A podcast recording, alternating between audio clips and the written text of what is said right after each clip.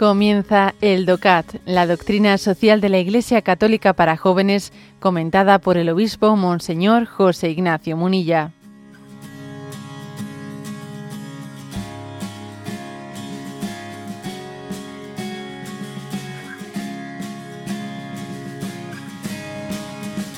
Punto 210.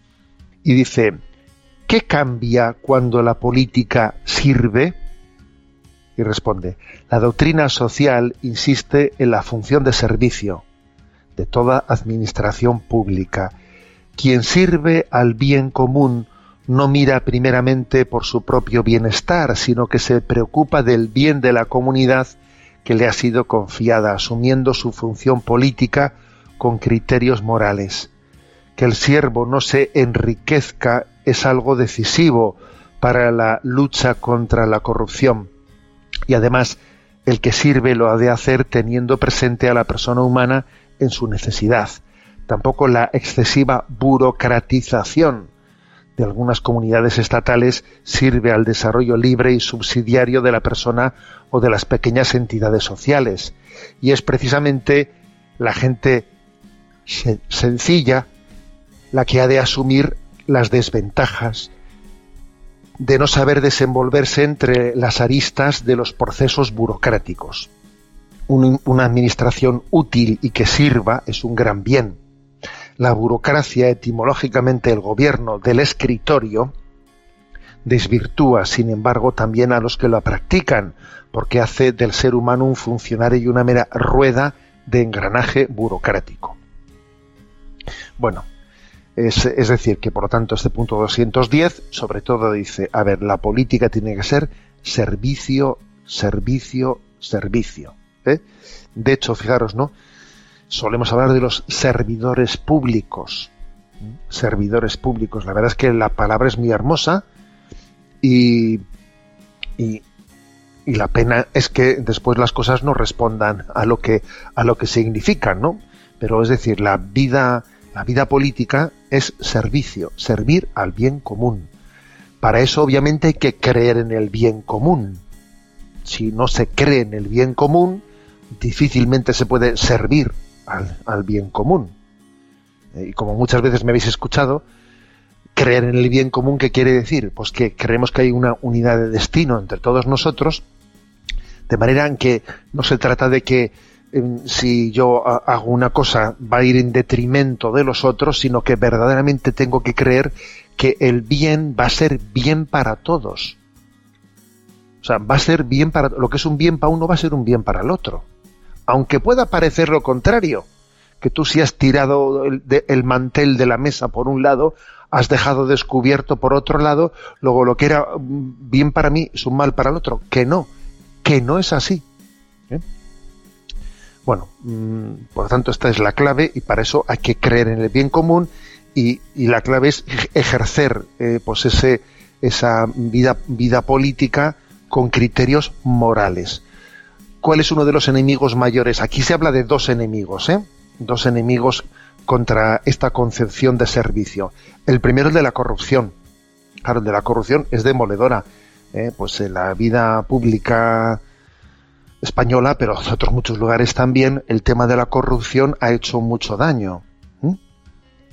Porque, claro, eh, que uno observe que alguien en el que ha puesto su confianza, alguien que está puesto al servicio de los demás, pues que se ha servido de ese cargo que le han dado, se ha servido para enriquecerse y tal, a ver, eso genera una desconfianza tremenda, tremenda eso hace un daño inmenso a la sociedad. Es como cuando, fijaros, ¿eh? cuando, alguien se disfraza de pobre para pedir limosna y tú descubres que le has dado una limosna a uno que luego son sinvergüenza. Eso hace un daño al resto de los pobres tremendo. ¿Mm? Luego pagan justos por pecadores, ¿no? Así ocurre también este ejemplo que he puesto. Es lo mismo que pasa con, pues con, alguien que en la, ¿eh? que la administración pública, que un político, quien sea, se corrompe eso genera una desconfianza tremenda y genera una, eh, pues una, un no creer en el bien común, un no creer en el bien común. O sea, sin duda, lo primero es eh, la corrupción. El primer enemigo ¿no? de la vocación política del servicio es, el, es la corrupción.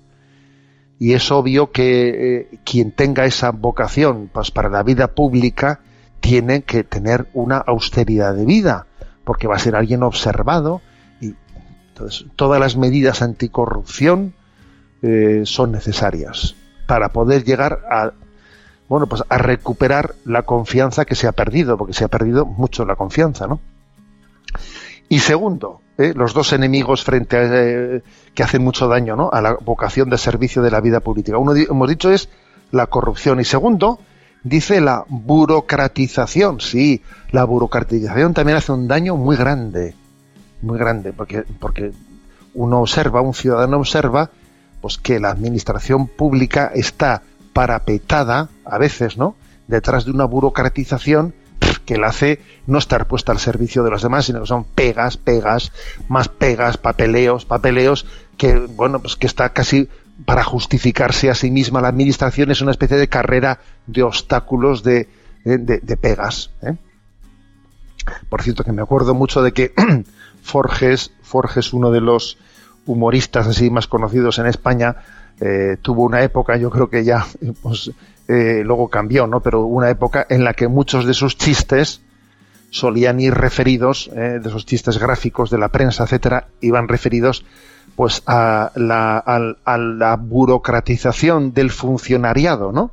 Que a veces los funcionarios públicos tienen un peligro, tienen un peligro de burocratización. Me acuerdo un chiste que era, que era muy gracioso, que se vea, ¿no? Pues alguien estaba en una ventanilla de atención, ¿no? Y tenían una, cola de, pues de ciudadanos que iban ahí con papeles, etcétera, y uno, y uno se, se le enfada, ¿no? Y, y, le, y, le, dice al hombre de la ventanilla, le dice al funcionario que es un burócrata, ¿no? Y entonces el otro le responde, ¿burócrata yo? Eso me lo repite usted por duplicado y compulsado. Como diciendo, burócrata yo, había que escuchar eso. Por favor, dímelo, démelo por duplicado y compulsado. Bueno, pues ese chiste que tenía su gracia, eh, sí, sí que es cierto, sí que es cierto que las administraciones a veces se han complejizado de una manera que son antipáticas. Y eso no hace bien a la política como servicio. ¿eh? Eh, claro que hará falta requisitos, pero hay que intentar que las cosas sean sencillas. Las cosas que son complejas lo que hacen es hartar a la gente, ¿no? Y dar la impresión de que, de que es una especie de carrera, de que la administración ¿eh? pública pues una especie de carrera de obstáculos. ¿eh? Es una llamada, digamos. Por tanto, dos, dos principales dificultades, ¿no? Según este punto 210, sobre los dos principales enemigos de la política al servicio del bien común, la corrupción y la excesiva burocratización, ¿eh? Que es, por cierto, que aquí hacen también recuerdan cuál es eh, la etimología de la palabra burocracia, es gobierno del escritorio. Y claro, gobernar desde el escritorio, mal asunto. Buro democratización, ¿eh? gobierno desde el escritorio o del escritorio. ¿eh? Bueno, pues tenemos que gobernar no desde el escritorio, sino tenemos que gobernar pues en la relación real con la gente ¿eh? y en el encuentro real con ellos.